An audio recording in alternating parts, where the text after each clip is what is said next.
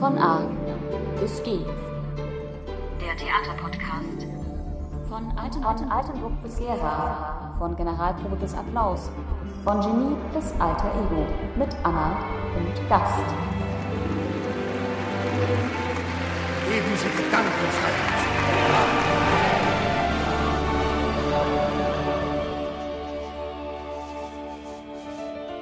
Hallo und herzlich willkommen zu unserer neuen Folge, die da heißt Schöne neue Spielzeit. Ich befinde mich gerade wieder im Thüringer Medienbildungszentrum und mir gegenüber sitzt mein neuer Gast. Ähm, unser neuer Gast ist seit der letzten Spielzeit bei uns neu am Theater Altenburg-Gera und ist unser neuer Generalmusikdirektor. Also ich begrüße dich ganz herzlich. Hallo Ruben, schön, dass du da bist. Hallo, liebe Anna, danke für die Einladung. Ich freue mich, hier zu sein. Sehr schön. Sag mal, äh, warst du schon mal Gast in einem Podcast oder ist das allgemein so ein Medium, das du auch gerne benutzt? In einem Podcast war ich noch nie, das ist das erste Mal. Gast so vor den Mikrofonen sitzend in diversen Studios, ja, das hatte ich schon oft. Äh, bei ja, Rundfunkanstalten. Ganz besonders oft äh, war das der Südwestrundfunk, Bayerischer Rundfunk, äh, MDR auch, ja. Aber wie gesagt, Podcast ist für mich eine Premiere. Schön. Dann, äh, ich freue mich sehr, dass du meiner Einladung gefolgt bist und wir beide gemeinsam jetzt mit dem Podcast so gemeinsam in die neue Spielzeit starten können. Also unsere Spielzeit hat ja jetzt schon Anfang September begonnen und äh, wir sind ja jetzt Anfang Oktober. Aber ich finde das, ich finde, das ist einfach nochmal ein schöner Anlass, ein bisschen darüber zu reden, was jetzt vielleicht in der neuen Spielzeit auf uns zukommt. Und wir beide haben ja auch letztes Jahr gemeinsam angefangen am Theater Altenburg. Ähm, und da würde ich so gerne ein bisschen mit dir drüber sprechen, wie es uns so in den letzten Jahren gegangen ist und vor allem auch, wie du so unser Theater ähm, wahrnimmst und du als ähm, ja mit deiner Dirigentenstelle, da gibt's ja dann schon nochmal Unterschiede zum Musiktheater und dem Theater. Da würde ich mich freuen, wenn wir da so ein bisschen drüber reden und auch über unsere drei Lieblingsproduktionen, die es in, so, in unserer ersten Spielzeithälfte gibt. Da kommen wir dann aber zum Ende erst hin. Gerne. Magst du kurz ein bisschen was von dir erzählen? Also wie bist du letztes Jahr zu uns ans Theater Altenburg-Gera gekommen? Ja, das war, das war sehr interessant, eine sehr, sehr spannende, sehr intensive Zeit. Äh, zunächst mal muss man wahrscheinlich sagen, dass das Theater äh, Altenburg-Gera für mich äh, nicht ganz unbekanntes neues Haus war weil ich hier, wie man das inzwischen ja auch weiß, es stand ja auch diverse Male in den Zeitungen, äh, ich war ja zum ersten Mal vor genau 20 Jahren zu Gast. Ah, damals, okay. ja, ja, ziemlich genau, also das war September 2001 und damals noch mit der Geige in der Hand äh, als äh, Solist äh, und auch sehr interessanter äh, Anlass. Äh, das war die Amtseinführung von einem meiner Vorgänger in diesem Amt, das mhm. war Gabriel Fels und ich war eben in seinem ersten offiziellen Programm der Solist. Das war übrigens auch eine äh, ja, besondere Zeit, weil das genau, also unmittelbar im Umkreis dieses berühmten 11. Septembers mhm. war. Also unser erstes Konzert, das war damals ja auch so, zweimal in Gera, einmal in Altenburg, das Philharmonische Konzert. Äh, das erste Konzert war am nächsten Tag, nach dem 11. September. Wow. Ich kann mich noch sehr gut erinnern, wie wir so alle auf der Bühne, wirklich Musiker, auch der Gabriel und ich, äh, alle sahen wahnsinnig müde ähm, aus, so die Augen, weil natürlich äh, die fast die ganze Welt saß vor den Fernsehern. Ja. Äh, mir ging es auch äh, da nicht viel anders. Also ich habe den praktisch nach der Hauptprobe kam ich ins Hotel und danach saß ich bis tief in die Nacht wirklich äh, vor dem Fernseher. Das war wirklich erstaunliche Zeit. Und ähm, ja, später dann, neun Jahre später, war ich hier dann schon als Dirigent da, mit Taktstock, als Gastdirigent. Und äh, das Schöne war, dass ich, äh, als ich jetzt, also jetzt, was heißt jetzt, das ist vor inzwischen deutlich mehr als einem Jahr, noch damals als Kandidat für diese GMD-Stelle, als ich dann vors Orchester trat, ähm, sofort erinnerte ich mich an, an viele Gesichter. ja, aus der Zeit. Irgendwie Ach, erstaunlich ist das. Man, man, man behält vieles so im Gedächtnis und obwohl zehn Jahre dazwischen lagen, zwischen damals äh, meinem Auftritt hier als Gastdirigent und dann hier als Kandidat für die GMD-Stelle. Trotzdem sieht man die Gesichter und weiß sofort die Namen nicht, aber eben die Gesichter. Und äh, deswegen hatte ich ja schon eine gewisse Beziehung. Ich war von diesem Theater, äh, muss man auch dazu sagen, als ich hier mit der Geige in der Hand kam, da hatte ich schon meine erste Chefdirigentenstelle. Mhm. Ähm, aber ich habe dann noch ab und zu wirklich Geige gespielt. Ja, und ziemlich unmittelbar danach habe ich das Geigenkapitel abgeschlossen, weil das klar wurde, wenn du dich wirklich und vor allem dann als Chefdirigent dem Dirigieren widmest, irgendwo bleibt einfach gar kein Raum mehr, keine Zeit äh, für die Geige. Weil Geige ist nicht ein Instrument, das du, weißt du, so einmal in der Woche auspackst oder so oder ein paar Mal im Monat. Du musst das entweder richtig machen oder gar nicht. Und das war, hat sich von vornherein dann so äh, organisch ergeben, sozusagen, dass das Dirigieren natürlich den kompletten Raum einnimmt und die Geige ist eben ein abgeschlossenes Kapitel. Naja, Bevor du jetzt weiter ja. mit deinem nächsten Kapitel erzählst, mhm. äh, ähm, könntest du kurz erklären, was ein Dirigent ist oder was Dirigieren bedeutet für Leute, die das vielleicht nicht so, hm. nicht so wissen? Hm. Das ist eine sehr, sehr komplexe Frage. ich, ich versuche das irgendwie zu beschreiben. Also sehr oft äh, gerade Leute, ja, wie du jetzt sagst, die zum ersten Mal im Konzert sind und nicht genau wissen, was, wie, wofür, warum ein Dirigent, die denken, das ist, ähm, wie soll ich sagen, nehmen das vielleicht sogar als Teil der, sagen wir, Dekoration. Mhm. ja, um ein bisschen das äh, Augenzwinkern zu sagen, war. Aber in Wirklichkeit, es ist eine, äh, eine hoch hochkomplexe, hochintensive ähm, erstens Beziehung zwischen Orchester und Dirigent, die in den Proben vor dem Konzert stattgefunden hat und stattfindet und während des Konzertes sowieso.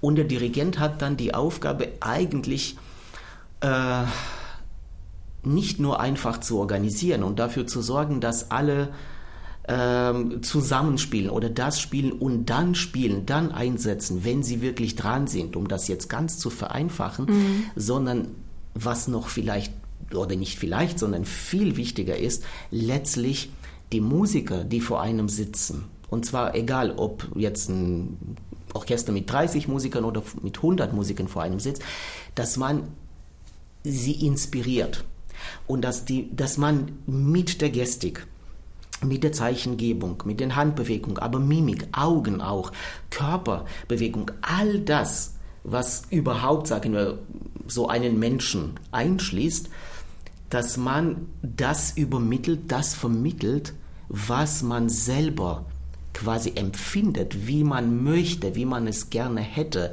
was in einem vorgeht wie diese Musik so und nicht anders eben zu erklingen hat, zum Leben erweckt werden muss.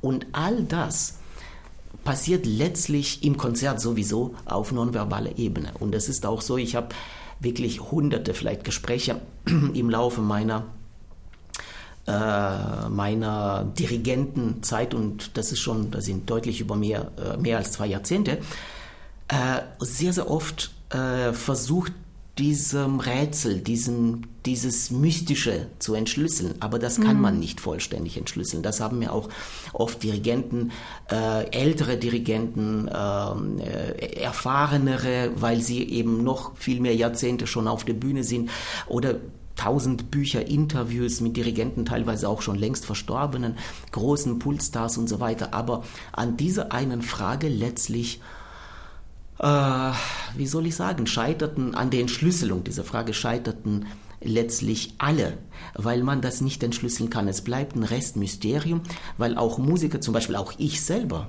als Orchestermusiker früher, ich konnte das auch nicht erklären, warum es mit diesem Dirigenten, warum das Musizieren so intensiv ist und, und mit dem anderen eben nicht. Mhm. Warum dieses oder jenes Werk ganz besonders an dem Abend lebt und atmet und so weiter. Und das hat auch bedingt mit der Probenarbeit zu tun.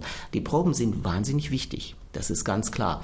Da wird auch viel an technischen Dingen gearbeitet und so weiter. Aber man muss letztlich versuchen als Dirigent diesen Probenweg also nicht, nicht zu vergessen, dass dieser Probenweg zu, zum Ziel das Konzert hat, letztlich. Mhm. Ja. Und ähm, der Arbeitsstil verändert sich auch im Laufe der Jahre. Ich habe zum Beispiel früher in den Proben, also vor Jahren, äh, teilweise viel mehr erklärt verbal, das, was ich heute mit viel weniger Worten erklären würde. Und inzwischen ist es auch so, ich mag es sehr, wenn es nicht unbedingt sein muss, dann möglichst gar nicht zu sprechen oder versuchen mit den Händen und so weiter. Aber äh, wie ich gesagt habe, also es gibt viele, viele wahnsinnig erfahrene Orchestermusiker, die mir gesagt haben, manchmal äh, sind die Augen zum Beispiel für sie viel wichtiger mhm. als die Hände. Und das weiß ich auch. Also letztlich ist das so, ähm, dass du es geschieht, dass es wie so eine Energie irgendwo austauscht, auch die Ausstrahlung, die von einem kommt und auch vom Orchester auch zurückkommt. Warum zum Beispiel fühlt sich ein Dirigent, derselbe Mensch, mit einem Orchester perfekt wohl und da herrscht einfach absolutes ähm, wie soll ich sagen, Harmonie und Verständnis, gegenseitiges Verständnis. Man, äh, man badet sozusagen in dieser Ein Einheit, Einmütigkeit und derselbe Dirigent äh, funktioniert mit einem anderen Orchester gar nicht. Mhm. Ja, und umgekehrt. Ne? Also, das sind alles Dinge, ähm, die, über die man sehr, sehr viel Gedanken macht. Übrigens, gerade wir Dirigenten ganz besonders. Und was auch den Musikern oft unbewusst klar ist, manchmal auch bewusst kann man versuchen, sich das so und so zu erklären. Natürlich, es gibt objektive Faktoren, das ist ganz klar. Die Schlagtechnik, bei, bei einem vielleicht ist die wahnsinnig undeutlich, du verstehst kaum, äh, wie, wann du spielen sollst, wo die Eins ist, wo die Drei zum Beispiel, ja, jetzt, um das jetzt ein bisschen zu übertrieben zu sagen vielleicht. Bei dem anderen äh, ist das sehr eckig, kantig alles. Bei dem, bei dem dritten ist das viel weicher. Der eine dirigiert nur sozusagen koordiniert nur, der, der fünfte dirigiert viel mehr Musik und tausend solche Sachen. Es gibt objektive Dinge natürlich und es gibt klar auch ähm, objektive Dinge wie ein Dirigent zum Beispiel macht dieses Stück oder jenen Komponisten und da kennt er sich besonders aus und das spürt ein Orchester sofort, sofort. Du brauchst nicht mal zehn Minuten dafür. Dann wissen sie sofort, das ist sein Ding, das ist seine Musik, ja, das ist sein Komponist oder da ist er besonders kompetent. Und umgekehrt auch natürlich. Ne? Und was auch äh, unter anderem sehr, sehr interessant ist, habe ich auch selber oft erlebt, äh, wenn du als Dirigent eben manchmal ein Werk dirigieren musst, einfach, ja, sozusagen, aus diversen Gründen. Das kann eine Tournee sein und eben da ist ein bestimmtes Programm vom Veranstalter vorgegeben, dieses oder jenes Stück und so weiter. Aber du selber als Dirigent keine Beziehung dazu hast. Du magst diese Musik nicht, um das zu vereinfachen. Du kannst dann dich, weißt du, du kannst dich auf den Kopf stellen, aber ein Orchester spürt trotzdem, dass du selber eigentlich, das ist gar nicht so deins ja. Und, und vielleicht nach einer Stunde, wenn die Pause vorbei ist, dann machst du das andere Werk für das gleiche Programm von einem anderen Komponisten und du fühlst einfach dich zehnmal, also wirklich, äh, da kommt von irgendwo einfach die Energie und du fühlst dich wieder wie, ach, wie so ein neuer Atem beginnt, weißt du, und plötzlich sprühst du vor Ideen und Lust an dieser Musik und so weiter und so fort. Das gibt's auch natürlich, ja. Also es spielen wirklich nicht übertrieben gesagt, hunderte von Faktoren da rein, um das äh, vollständig, also vollständig entschlüsseln wird das sicherlich keiner jemals. Aber ist ja vielleicht auch gar nicht so schlecht. Also ja. manchmal, man geht ja auch bewusst ins Theater, um sich auch verzaubern zu lassen, so um vielleicht das. in ein Mysterium einzutauchen. Ich ja. kann aus meiner Perspektive ja. als Zuschauerin auch sagen, dass ich das auch immer sehr schön fand, so einen Dirigenten oder der Dirigentin zuzuschauen. Und ich wusste immer nicht so genau, wie ich es einordnen soll. Mhm. Aber irgendwie hat das für mich zusammen mit der Musik und dem, was ich auf der Bühne gesehen habe, einfach ein sehr schönes Zusammenspiel gehabt. Ja. Ähm, ja. was gar nicht so einer anderen Erklärung gebraucht hat, sondern für mich gehörte das zu dieser ganzen Inszenierung, was auf der Bühne stattgefunden hat, zusammen. Ja, das äh, bin ich mit dir einverstanden. Und wie gesagt, es gibt im Publikum immer in einem Konzert Leute, die zum Beispiel diese Symphonie zum ersten Mal hören oder jene Ouvertüre. Und ähm, sehr oft ist das so, dass sie tatsächlich, das, äh, es ist nicht so, dass ich das vermute jetzt, ich habe das sehr, sehr oft wirklich von Zuschauern in verschiedensten Städten gehört, dass sie auch durch das Verfolgen dessen, was der Dirigent macht, wo er zeigt, wohin er zeigt, wie er zeigt, dass sie dann sagen, dann verstehen sie das Stück mehr. Die verstehen, wie das aufgebaut ist, wo jetzt das Wichtigste zum Beispiel ist, wohin soll man gerade da jetzt hören, wohin soll man da jetzt hören und, und, und, und. Mhm. Also das ist letztendlich auch... Ähm, so eine Navigationshilfe? Ja, irgendwo vielleicht schon, mhm. ja. Das ist kein schlechter Ausdruck. Ja, im Prinzip ja, weil das ist letztlich auch mit den Musikern passiert. Ein Großteil der Kommunikation letztlich über das Optische. Ja, das, was man so vermittelt. Weil die Hände, der Körper, die Augen, die Mimik und so weiter. Das ist letztlich das, was man. Übrigens, ich werde auch sehr oft gefragt, äh, warum die Musiker generell auch so im Fernsehen, wenn man Konzerte sieht, die spielen alle und die schauen nicht die ganze Zeit auf den Dirigenten. Ich, ich lächle immer, wenn ich diese Frage bekomme, auch zum Beispiel von Zuhörern meine Konzerte. Ich sage, äh, die Musiker brauchen gar nicht die ganze Zeit darauf, also auf die Hände zu starren, weil sie sehen mit dem Seiten sozusagen Auge, mhm. ja, wenn du in die Noten schaust. Ich, ich weiß das ja selber auch aus meinen, aus meinen vielen Jahren Erfahrung in verschiedenen Orchestern. Äh, du siehst den Dirigenten immer wunderbar. Ja, ja, das ist auch ein ganz spannender Satz, den du da gerade sagst, weil das kenne ich auch von, äh, von meinen Übungen, dass man diesen Blick ja auch schulen kann. Also dass du, weil dein Blickfeld ist ja echt weiter, als wir manchmal wahrnehmen. Ja. Und diesen Blick auch ein bisschen was von den Seiten mitzubekommen, den kann man echt schulen, wenn man da so ein bisschen Absolut. drauf achtet mit Absolut. ganz leichten ähm, Übungen, ja. Genau, und als Bläser, ich meine, als Bläser sitzt du sowieso mit dem Gesicht direkt zum Dirigenten und natürlich schauen die Bläser oder auch die Streicher, wenn die wissen, okay, das ist einer, der immer den Blickkontakt sucht, dem ist das wichtig, dann schauen sie auf jeden Fall viel öfter, viel häufiger zu einem. Ähm, aber auch unabhängig davon, äh, ob du jetzt Bläser bist und direkt frontal sitzt, du, und schaust in deine Noten, siehst automatisch den Dirigenten sowieso, aber auch Streicher von der Seite, rechts, links zum Beispiel. Du kannst wunderbar in deine Noten schauen und trotzdem du hast immer im Blick. Also die, die, die Hände hast du immer sehr gut im Blick. Ja. Äh, gerade frisches Beispiel, wir hatten vor wenigen Tagen jetzt ähm, unser erstes philharmonisches Programm mit einer Harfenistin. Und sie saß äh, natürlich äh, von mir aus gesehen links und ich war manchmal, also ich ging so ziemlich nach vorne zu meinem Notenständer und ich dachte, ob sie mich dann sieht. Ich habe sie ein paar Mal gefragt. Sie hat gesagt, nee, ich sehe dich immer perfekt, also überhaupt kein Problem. Obwohl ich fast schon, kann man sagen, hinter ihr stand, ja, so ein bisschen, nicht, mhm. auf, der, ja, äh, nicht auf der gleichen Linie. Also ja, daran merkt man, wie diese Dinge eigentlich funktionieren. Jetzt haben wir so einen kleinen Exkurs in äh, deinen Beruf als Dirigent gemacht.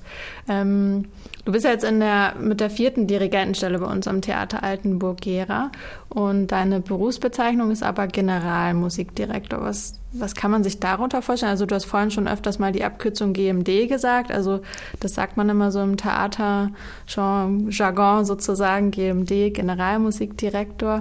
Was, ähm, was kann ich mir darunter vorstellen? Naja, und was ist so der Unterschied zu der Dirigentenstelle? Vielleicht, weil wir da jetzt gerade so viel drüber geredet haben. Äh, das ist eben zuerst, wie du gesagt hast, das ist eben die Theaterbezeichnung, dass das, was im Konzertorchester im Prinzip als Chefdirigent bezeichnet wird. Ne? Mhm. Es gibt also bei einem reinen Konzertorchester, ja, Sinfonieorchester, ähm, heißt der Chefdirigent nie Generalmusikdirektor, ist Chefdirigent da äh, gibt es manchmal Chefdirigent und künstlerischer Leiter, gibt es auch diese Bezeichnung. Ja, das ist so noch ein bisschen weiter. Und an Theatern ist das eben Generalmusikdirektor. Ja, und dann gibt es natürlich den ersten Kapellmeister, zweiten Kapellmeister oder manchmal an ganz großen Theatern noch mehr als zwei Kapellmeister beispielsweise. Ja, oder Korrepetitoren mit Kapellmeisterverpflichtung, mit Dirigierverpflichtung und so weiter. Und der Generalmusikdirektor äh, ist ja nicht nur äh, dafür zuständig, um das Orchester einzustudieren, um das jetzt, ich vereinfache das so ein bisschen, ja, um die Struktur noch ein bisschen klarer zu legen, sondern natürlich, du musst äh, logischerweise, wie, wie jeder Dirigent, der eine Musiktheaterproduktion leitet, äh, du bereitest auch die Sänger vor, du musst auch ständig im Kontakt sein, wenn der Chor zum Beispiel an einer Oper beteiligt ist oder einer äh, Konzertproduktion, die ein Chor beinhaltet, natürlich dann mit dem Chordirektor in Kontakt und so weiter und so fort. Also praktisch so die musikalische Nervenzentrale, um das mm. jetzt so vielleicht mit einer Metapher zu ähm, ja, zu beschreiben. Und dann natürlich bei Stellenbesetzungen, wenn ein Orchester neue Stellen besetzt, wie zum Beispiel bei uns gerade auch der Fall ist, natürlich muss man bei Probespielen dabei sein und, und, und. Ja. ja. Okay, vielen Dank. Ich finde äh, Generalmusikdirektor als, was hast du es gesagt, Nervenzen künstlerische Nervenzentrale. Ja. Finde ich irgendwie, finde ich schön. Musikalische Nervenzentrale. Musikalische ja. Nervenzentrale, finde ich, macht direkt so ein Ja. Bild auf und ähm, Aber im Prinzip Kann- kann man das so ungefähr auch äh, eben vergleichen, zum Beispiel mit, ähm, wir haben ja am Theater eine Ballettdirektorin, ja, äh, oder eben am Schauspiel äh, der ähm, äh, Theater, der, der Schauspieldirektor, ja, äh, oder die ähm, äh, Leiterin des Puppentheaters beispielsweise. Also da sind praktisch, ja, jede von ihnen hat im Prinzip, das ist also, um das jetzt so bisschen äh, zu vergleichen, äh, da sind alles Generalmusikdirektoren von ihren jeweiligen Sparten, sagen wir so, ja. Und äh, einfach im Aufbau des Theaters, darüber über diese jeweiligen Spartendirektoren steht eben die Intendanz dann äh, bei uns jetzt am Theater, das ist dann der Generalintendant, der auch gleichzeitig Operndirektor ist und äh, der kaufmännische Geschäftsführer. Ja, das sind sozusagen die zwei Chefs, das ist die Geschäftsleitung, die Chefetage. unsere Ja, Doppelspitze. Doppelspitze, genau. Äh, oder zum Beispiel auch der Chefdramaturg ist ja auch Spartenleiter. Ja. So, und Generalmusikdirektor ist eben auch äh, eben Leiter der Orchestersparte, der Sparte des Orchesters. Ähm, Ich würde gerne jetzt noch mal kurz darüber sprechen, wie es so für uns beide war, letztes Jahr zu Zeiten von Corona bei uns am Theater zu sein. Also weil jetzt hast du ja auch sehr schön ausführlich erzählt, was da alles mit zusammenhängt ähm, in deiner Position als äh, Dirigent oder auch Generalmusikdirektor. Mm, Wie war das dann für dich letztes Jahr dann so ein bisschen abrupt abzubrechen, weil ich kann mich noch genau bei mir dran erinnern. Also ich bin ja in meiner ersten Festanstellung gerade am Theater und habe davor Praktika in unterschiedlichen Theaterhäusern gemacht und bin so mit voller Energie hierher gekommen, hatte richtig Bock und klar hatte ich immer so ein bisschen im Hinterkopf, es ist Corona und es könnte irgendwie wieder ein Lockdown kommen. Und dann war es aber doch ziemlich hart, äh, dass er dann wirklich da war, weil ich halt so viele Projekte irgendwie in der Pipeline hatte und dann konnte ich sie nicht so durchführen, wie ich sie wollte. Und das fühlte sich am Anfang schon wie so eine Handbremse an, die relativ abrupt kam. Ich meine, dann hat sich jetzt dieser Theaterpodcast daraus entwickelt, worüber ich sehr froh bin und den auch sehr gerne mache. Ähm, aber ich weiß, so für mich als Neuanfängerin sozusagen war es, war es am Anfang echt ein bisschen schwierig, erst so zwei, drei Monate den Theaterablauf mitzubekommen und dann in so eine Zeit reinzurutschen, wo alles wieder neu entdeckt werden musste. Also auf der einen Seite total spannend, aber ja, auf der anderen Seite halt auch ein bisschen bremsend so. Wie hast du die Zeit erlebt? Ähm, ja, das mit der Handbremse war ein guter Ausdruck. so ein bisschen, wenn man sich vorstellt, so bei voller Fahrt auf der Autobahn die Handbremse. Ähm, ich habe es so erlebt. Ich hatte ja, ähm, mein Herbst war eigentlich sehr, sehr intensiv, sehr voll geplant. Nicht nur hier am Theater, äh, sondern auch noch m, praktisch der Abschluss meiner Chefstelle, die ich davor hatte. Ich war noch bis ähm, Ende des Jahres 2020 äh, lief noch meine Amtszeit äh, in Ingolstadt in Bayern und da gab es auch nicht wenige Konzerte und eine CD-Aufnahme und so weiter und so fort. Also parallel war wirklich wahnsinnig äh, voll, viel geplant. Und ähm, im Oktober war ja hier mein Amtsantrittsprogramm sozusagen. Das war das, das zweite, nicht das erste, das zweite philharmonische Konzert. Das erste hatte ich äh, nicht dirigiert. Und ähm, im November war dann geplant die erste Musiktheaterproduktion unter meiner musikalischen Leitung hier am Neuen Haus. Und da war noch kein Lockdown zwar, aber es war schon die Zeit, in der das Publikum komplett verboten war. Mehr noch, also ich weiß noch, dass sogar die Mitarbeiter des Hauses nicht äh, bei den äh, Generalproben äh, anwesend sein durften, diejenigen, die nicht unmittelbar an der jeweiligen Produktion beteiligt sind. So. Mhm. Und wir haben äh, aber, das war das Lied von der Erde von Gustav Mahler, eine besondere Produktion. Und äh, wir haben sie aber im vollen Umfang geprobt. Wir haben die gesamte Endprobenphase, also bis zum Schluss, wirklich bis zur Premiere, alles gemacht. Und dann gab es eben diese Premiere, die ich so als Geisterpremiere bezeichne, weil es waren äh, wirklich nur diejenigen im gesamten Saal, also auch hinter der Bühne, Und im Orchester kamen klar sowieso nur diejenigen, die an der Produktion beteiligt sind. Und äh, unser Publikum war, waren äh, unser Intendant und der Chefdramaturg mhm. praktisch, ja. ja. Und äh, es war es war trotzdem eine sehr intensive Aufführung, sehr sehr intensiv und es herrschte danach so eine ja schon etwas besondere Stimmung und äh, der Intendant hat dann noch eine sehr sehr schöne Rede gehalten dann auch aus dem Saal und so weiter. Aber es war schon sehr gespenstisch danach, vor allem unmittelbar danach, weil es natürlich logischerweise keine Premierenfeier gab. Sowas war ja sowieso die ganze Zeit eh verboten, bis, bis zuletzt noch praktisch verboten. Es gab ja auch bei den Konzerten bis zuletzt noch gar keine Pausen bei den Vorstellungen. Also es gab keine Gastronomie, gar nichts. Das war ja alles verboten, mhm. noch bis einschließlich diesen Sommer. Und danach dann war praktisch das Haus geschlossen. Und ich habe es, ähm, ähm, wie soll ich das sagen, ich habe am Anfang versucht jetzt äh, mich zu adaptieren. Ich habe gesagt, okay, man muss die Zeit so sinnvoll nutzen, wie es nur geht. Es lagen auch erstens viele Partituren da. Es war, ich musste auch das Haus so von innen heraus kennenlernen. Mhm. Wir hatten dann äh, enorm viele Planungssitzungen. Das war alles per Zoom. Äh, ab und zu dann bin ich sogar im Theater selbst gewesen, aber da waren wir, das Theater war ja auch komplett, das war ein erstaunliches wirklich Bild und das Gefühl manchmal äh, ging ich, das war dann schon im Winter, also schon in diesem Jahr, ging ich so manchmal durch das Theater. Es war absolute Stille. Ja. Das gesamte Haus befand sich in so einem fast Zauberschlaf irgendwie. Äh, es hatte auch was Besonderes.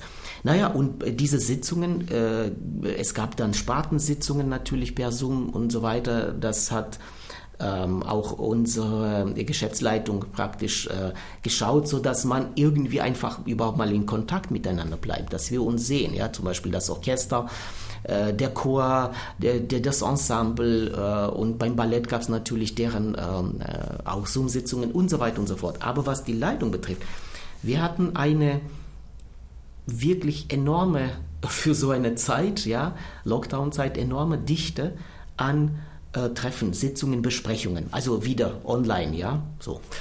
Und äh, irgendwann dann im Winter, Ende Winter, vielleicht Anfang Frühling so ungefähr, war ja klar, dass irgendwann endet ja der Lockdown.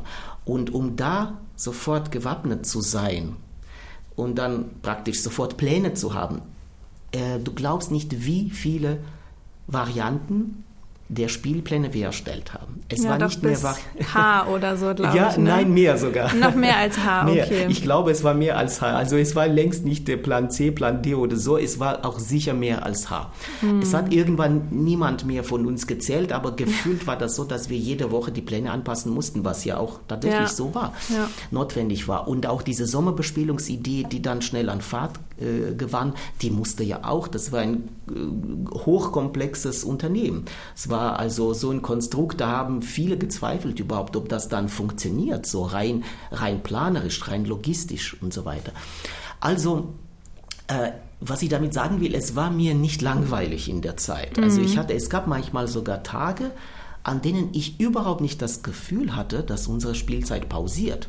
Also wenn du mich gefragt hättest, ich hätte gesagt, ich, ich bin voll sozusagen in Arbeit, wirklich. Ja. Also man hatte das Gefühl zu rotieren. Aber zwischendurch gab es natürlich äh, Tage, und das will ich auch gar nicht leugnen, an denen man das Gefühl hatte, so der Tag beginnt und dann ändert und du denkst, irgendwie hast du heute gar nichts irgendwie gemacht. Überhaupt nicht. Du warst einfach nur, das war so von Trägheit und mhm. irgendwie, weißt du, wenn du innerlich so ein bisschen fast äh, wie soll ich sagen, um, damit es nicht so dramatisch klingt, aber wenn du so ein bisschen implodierst fast, ja, wenn ja. irgendwie keine, die Struktur ein bisschen verlierst. Und äh, da musste man auch manchmal, so wie der Münchhausen, sich so am weißt du, an den Haaren, äh, an den Haaren ja, ja, hochziehen, weil ja. äh, diese Tage gab es auf jeden Fall. Absolut. Ich hatte auch äh, Tage oder Wochen, wo ich nicht wusste, was für ein Wochentag gerade ist. Aber ich glaube, ja, das, das, so ging es echt einigen Leuten. Ja, ja. das kenne ich übrigens auch. Das wirklich, ich, ich war ja auch sehr viel dann ähm, ähm, mit meiner Familie, weil auch meine großen Kinder, die äh, studieren, aber da, da war auch alles online oder gar nicht sozusagen. Also waren wir alle in der Zeit teilweise dann auch manchmal wirklich alle zu Hause. Und ja, es gab Tage, da hast du ja, was weiß ich, vorgenommen, zum Beispiel jetzt dies und dieses Buch zu lesen, zum Beispiel, aber irgendwie auch das hat nicht so ganz funktioniert und dann, ja, und dann saß man manchmal wirklich vor dem Fernseher, um irgendwie was wenigstens Sinnvolles zu tun, einen Film zu schauen oder was weiß ich, eine Serie und so weiter. Also es gab schon äh, auch diese unstrukturierten Tage und am Ende des Lockdowns habe ich gedacht, naja, ähm, durch, gerade durch diese intensiven Planungs-, Planungs-, Planungs-, Planungsarbeiten, Sitzungen, Besprechungen, kleiner, großer Kreis und so weiter, habe ich, ähm, das war eine Art Struktur, aber dann habe ich gedacht, ach Mensch, ähm, vielleicht hätte ich diese Zeit äh, auch noch in Partituren bisschen investieren können oder zum Beispiel zwischen den Sitzungen und so weiter. Aber das war auch sehr interessant, wenn wir, äh, wenn du weißt, dass zum Beispiel jetzt wir treffen uns wegen, de, wegen dem Plan, über den wir vergangene Woche beispielsweise gesprochen haben und so weiter, da bist du dann eigentlich nicht mehr in diesem Partiturlernen-Modus oder Musikmodus, sondern wirklich in diesem ähm, ja, Planlesen-Modus und äh, das nicht zu verpassen und jenes nicht zu verpassen und vielleicht daran zu denken und tausend, tausend solche Dinge, mhm. Kleinigkeiten, mhm. die dann letztlich einen, obwohl man nominell die Zeit hätte, trotzdem ein bisschen von der Musik, sagen wir, abgehalten haben. Deswegen tat es sehr, sehr gut, äh, als dann im Sommer, das war dann Mai, äh, glaube ich, so ab Mai hat es begonnen, da gab es dann wieder, das Haus ist wirklich erwacht und da gab es Musik wieder. Man hat hier und da Musik gehört, Ballett, ähm, äh, äh, Klavier aus dem Ballettsaal und dann ein bisschen schon auch Orchesterklänge. Als die ersten Proben begannen, dann hatten wir ja unseren schönen Film gemacht, diesen Videofilm. Es ging um die Sommerbespielung, Sommertheater. Und dann hatte ich im Juli meine ersten Konzertprogramme nach langer Zeit. Ähm, und das tat wirklich sehr, sehr gut. Und dann die Sommerbespielung, also mein Teil war ja ab Mitte August, also die ganze zweite Hälfte August. Äh, praktisch habe ich dirigiert äh, bei der Sommerbespielung und das waren zwei wirklich sehr intensive musikalische Wochen, so voller Kunst. Und dann begann ja fast nahtlos schon die neue Spielzeit, in der wir uns jetzt gerade eben befinden uns mit, und miteinander so plaudern. Ja, genau. Ich, ich finde, ich habe auch so von meinem Gefühl her, ähm, habe so mitbekommen, dass wir unglaublich viel kommuniziert haben in der Zeit und viel, viel mehr über den Spielplan, wie er hätte aussehen können, als dann wirklich den Spielplan auch ausleben zu können. Also umso schöner, dass wir uns jetzt in einer neuen Spielzeit befinden, wo wir auf jeden Fall mehr Spielraum und Freiheiten haben als in der letzten Spielzeit. Und ähm, gerade ist es ja besonders, dass wir nur ein Spielzeitheft bis zum 2. Januar rausgebracht haben, weil wir gesagt haben, hey, wir müssen erstmal die neuen Verordnungen abwarten und nochmal kommunizieren in unserem Planungstreffen, wie wir dann die zweite Spielzeithälfte planen. Und ähm, deswegen würde ich jetzt mal schon mal kurz unseren Werbeblock einleiten, wo wir über unsere drei Lieblingsproduktionen reden aus, und, aus dieser ersten Spielzeithälfte. Ich würde mal anfangen. Hm, gerne. Und zwar ist meine erste Lieblingsproduktion, die ich euch ans Herz lege, Vater. Das ist eine Schauspielproduktion von Florian Zeller und ähm, der hat am 23. Oktober 2021 in Altenburg Premiere und ist so das Abschlusstheaterstück von Peter Prautsch, der dann ähm, sehr, sehr lange bei uns am Theater Altenburg-Gera war. Und es ist wirklich ein wunderbares Stück. Es geht generell gesagt um Altersdemenz und lohnt sich sehr. Welche Empfehlung hast du, Ruben? Also zunächst mal äh, muss ich dir zustimmen. Also ich habe von dieser Produktion Der Vater so viel Tolles gehört. Und ich selber habe damals, das war ja noch vor dem Lockdown, da war ich in der Zeit so beschäftigt. Ich habe die Produktion nicht gesehen, aber ich habe auf jeden Fall natürlich fest vor, das zu sehen, weil das sicherlich eine ganz, ganz hochwertige, wunderbare Produktion ist. Und Peter Prautsch ist ja hier so, so eine Legende ja, in diesem ja. Haus natürlich.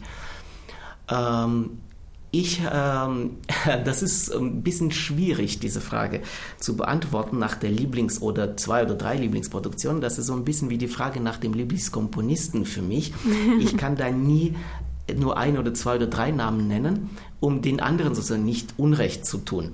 Aber ich versuche es, also gut, auf jeden Fall war eine meine Lieblingsproduktion oder die äh, der Produktionen, auf die ich besonders neugierig äh, gewartet habe und geschaut habe, hingeschaut habe, das war äh, die, die, vergangene Woche das erste philharmonische Konzert, aber das ist ja vorbei. aber das war trotzdem ein wirklich sehr außergewöhnliches, besonders wertiges Programm.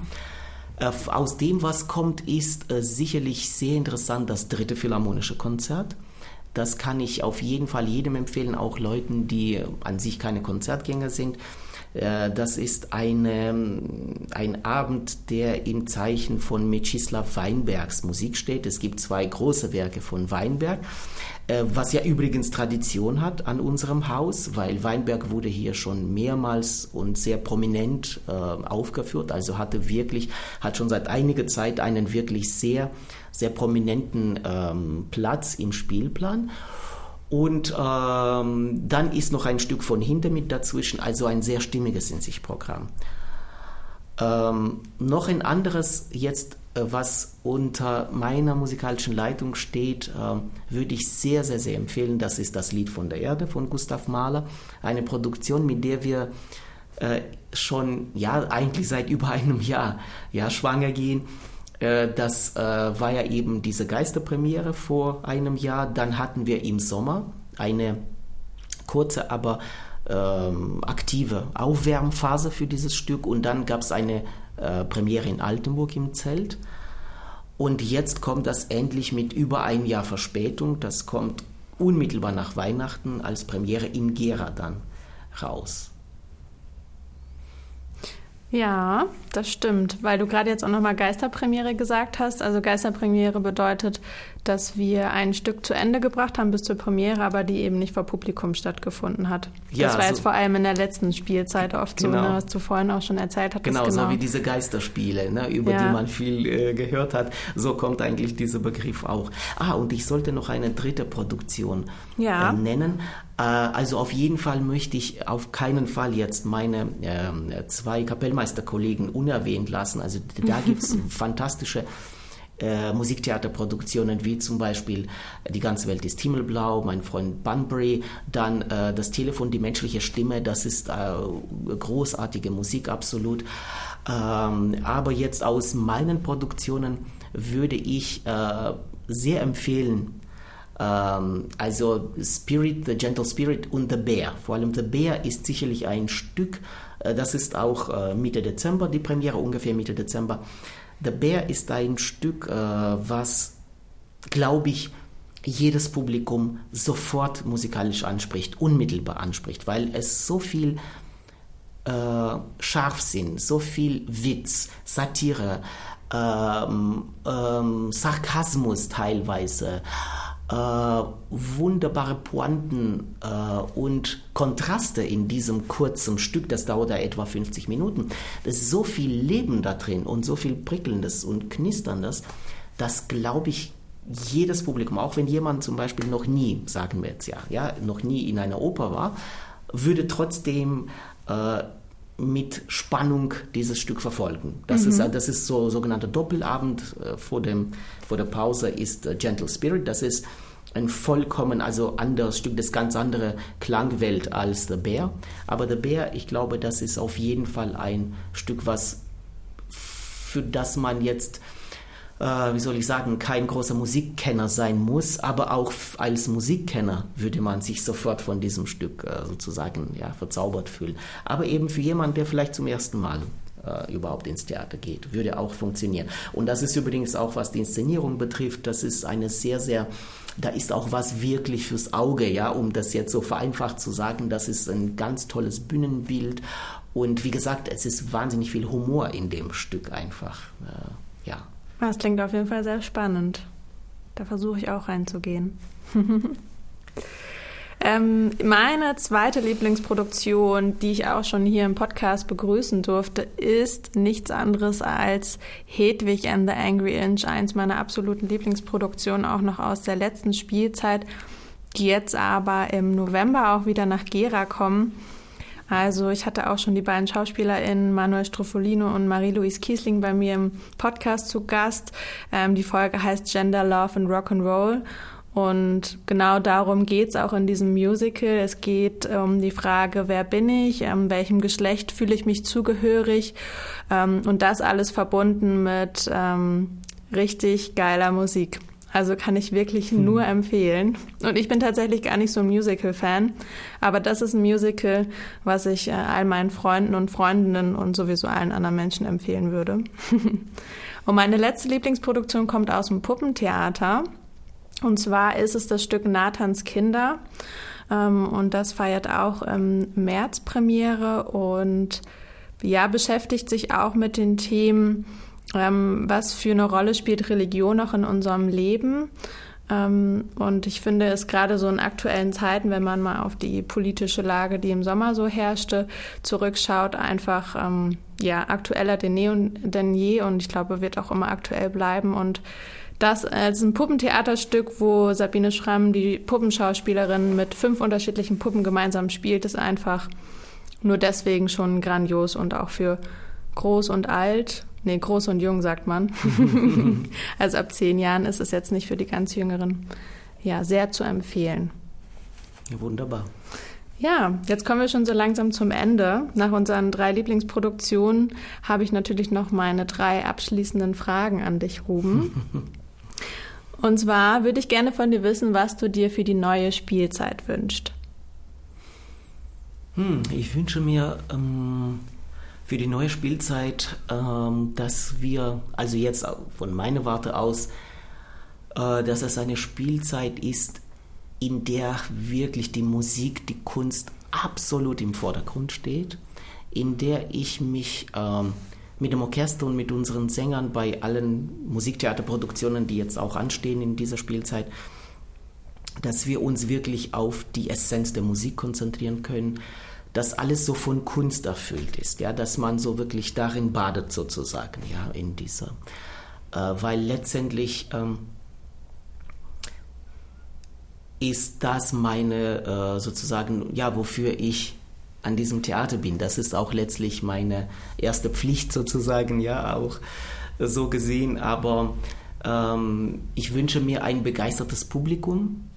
Ich wünsche mir ein Publikum, was ähm, den Saal nach Konzerten oder nach Musiktheatervorstellungen nicht gleichgültig verlässt. Mhm äh, und am besten noch vielleicht auch am nächsten Tag und noch ein bisschen länger darüber nachdenkt, was sie gestern, vorgestern oder vergangene Woche gesehen und gehört haben. Mhm. Äh, wenn es um Musiktheater geht, eben das Gesamtkunstwerk, Oper. Aber wenn es um ein Konzert geht, dass das auch, dass die Musik in den Menschen noch weiterarbeitet, dass sie sie zum Nachdenken anregt. Ja, also es ist mir zum Beispiel schon einige Male passiert, ähm, früher äh, in meinen früheren Ämtern als Chefdirigent, dass ich plötzlich auf der Straße, manchmal auch in den Läden irgendwo in der Innenstadt, von Leuten angesprochen wurde und dann manche erkannte ich, manche kannte ich nicht, die sagten, ja, ich bin Abonnent oder ich bin Abonnentin und so weiter. Oh, das Konzert damals vor, vor zehn Tagen oder die vergangene Woche oder jetzt vorgestern und so weiter. Das war so toll. Also ich kann, ich bin immer noch in der Musik. Oh, ich schwebe da immer noch. Und, diese, und ich denke, das ist eigentlich das größte Kompliment, ne, was wir Künstler in dem Fall jetzt ausführende Musiker bekommen können. Also das würde ich mir wünschen wirklich, dass das Publikum mh, mm, und die Bühne, unabhängig jetzt davon Konzertbühne oder eben Orchestergraben und Theaterbühne oben, dass das eine Art Einheit wird. Das wäre toll. Hm. Finde ich ein sehr schöner Wunsch. Also klingt auch so ein bisschen, als würdest du gerne Spuren hinterlassen wollen. Ja. Ähm, mhm, bei den absolut. Menschen im Publikum, ja. Ja, absolut. Ähm, Gibt es denn auch einen Lieblingsort bei uns am Theater Altenburg-Gera?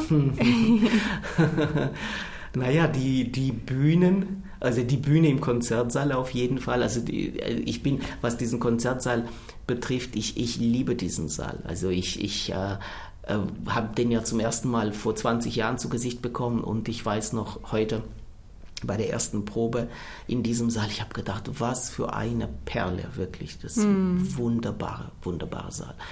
Äh, also der Saal an sich, sagen wir, ist sicherlich ein Lieblingsplatz, aber auch der Theatersaal ist äh, wunderbar, das ist ganz klar.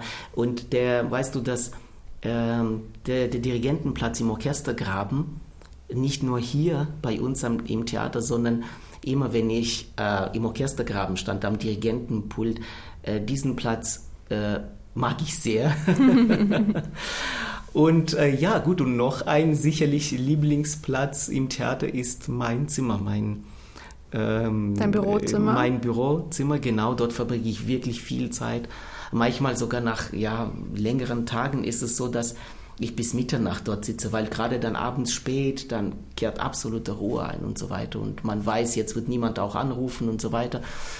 Äh, und da kann man manchmal sich wirklich gut konzentrieren. Und ich mag das Büro auch sehr an sich.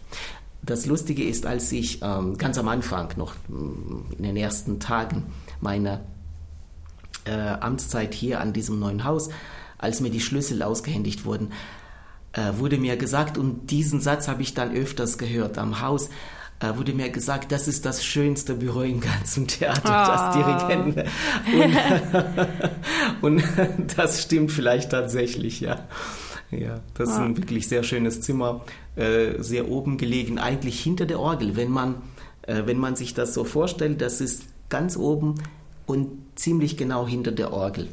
Aus dem Konzert? Auf die man schaut, ja, Konzertsaal. Konzertsaal das ist hinter dem Konzertsaal, genau. Hm, okay. Das heißt zum Beispiel, wenn dort geprobt wird äh, und so weiter und äh, man, man hört sehr, sehr gut, ja, was gespielt wird. Also zum Beispiel ja. in der Zeit, wenn ich sage nur, wenn jemand anderer eben die Probe leitet, du kannst da in der Zeit nicht jetzt sagen, eine Partitur studieren, weil natürlich eine ganz andere Musik dir ständig da so äh, ja, in die Ohren, in den Ohren klingt. Also in der Zeit zum Beispiel, wenn ich im Büro bin, dann in der Zeit äh, schreibe ich etwas, lese oder sortiere irgendwas oder richte eine Partitur ein, sagen wir, wenn es jetzt wirklich nur um grobe Einrichtung geht, jetzt nicht um die Musik an sich, weil dafür braucht man dann Stille, absolut, mhm. für Partiturstudium, das ist absolut, also unverzichtbar. Partitur ist sozusagen wie das ähm, geschriebene Wort nur mit äh, Noten? Oder? Ja, ja, Partitur ist äh, das, wo sämtliche Orchesterstimmen stehen. Also alles, was das Orchester mhm. spielt. Von einem Stück äh, hast du alles in der Partitur. Also du hast eben dort, also sagen wir, ein, ein Geiger hat ja nur seine Stimme, ja, oder äh, ein, äh, sagen wir, Oboenspieler oder Posaune oder ein Pauker zum Beispiel. Jeder Musiker hat seine Stimme und die Partitur ist das, wo sämtliche Stimmen drinstehen. Okay. Alles, was im Orchester geschieht, sozusagen, alles, was alle spielen müssen, steht in der Partitur. Ja. Okay, auch wieder was dazugelernt. Hm. Partitur. ähm, dann ist jetzt meine abschließende Frage. Du als ähm, Dirigent und der ganz viel Geige gespielt hat, ähm, gibt es gerade ein Lied oder eine Musik, die du rauf und runter hörst? Also die du morgens anmachst und abends vorm Einschlafen wieder hörst, die dir einfach gute Laune bringt? Ähm, normalerweise höre ich sehr viel und sehr gerne Aufnahmen oder schaue auch Aufnahmen. Äh, jetzt aber gerade zur Zeit eigentlich nicht, äh, weil jetzt war so eine intensive Konzertwoche bei mir und in, in solchen Wochen versuche ich gar nicht irgendwelche und schon gar nicht die Stücke, die ich gerade dirigiere, dann. Davor höre ich die sehr gerne. Wenn mhm. ich noch ganz am Anfang der Vorbereitungsphase bin oder wenn es ein Stück ist, was ich noch nie dirigiert habe, höre ich mir wahnsinnig gerne natürlich völlig unterschiedliche Interpretationen auch an. Ähm, das ist fantastisch, dass wir heute so eine Gelegenheit hatten. Die, hatte, die gab es in Mozarts oder Beethovens Zeit gar nicht, ne? Aufnahmen zu hören aber zurzeit äh, eigentlich nicht. Wahrscheinlich, weil der Kopf so voll von Musik war, zumal jetzt hatte ich gerade auch äh, zwei, parallel fast kann man sagen, zwei verschiedene Programme auf meinem Radar plus äh, eben Ausschnitte aus, aber ich hatte nur drei kleine Ausschnitte bei unserer Eröffnungsskala.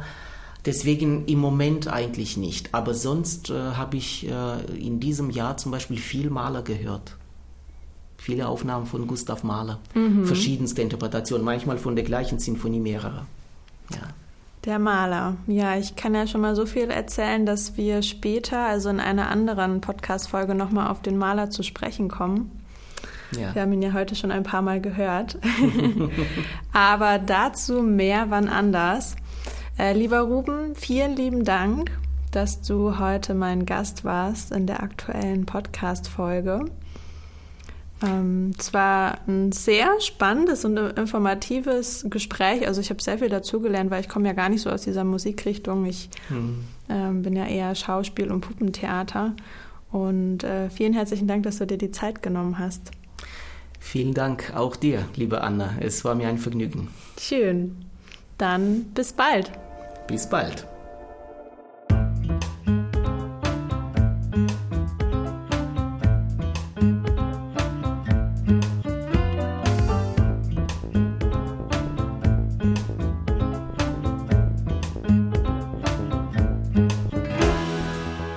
Verehrtes Publikum, das war die heutige Folge von A bis G, der Theaterpodcast. Ich würde Sie nun bitten, Ihre mobilen Endgeräte weiterhin eingeschaltet zu lassen. Bleiben Sie gerne noch auf ein Glas Sekt und lassen Sie die Erfahrung nachwirken. Wir hoffen, Ihnen hat dieses Hörerlebnis Vergnügen bereitet.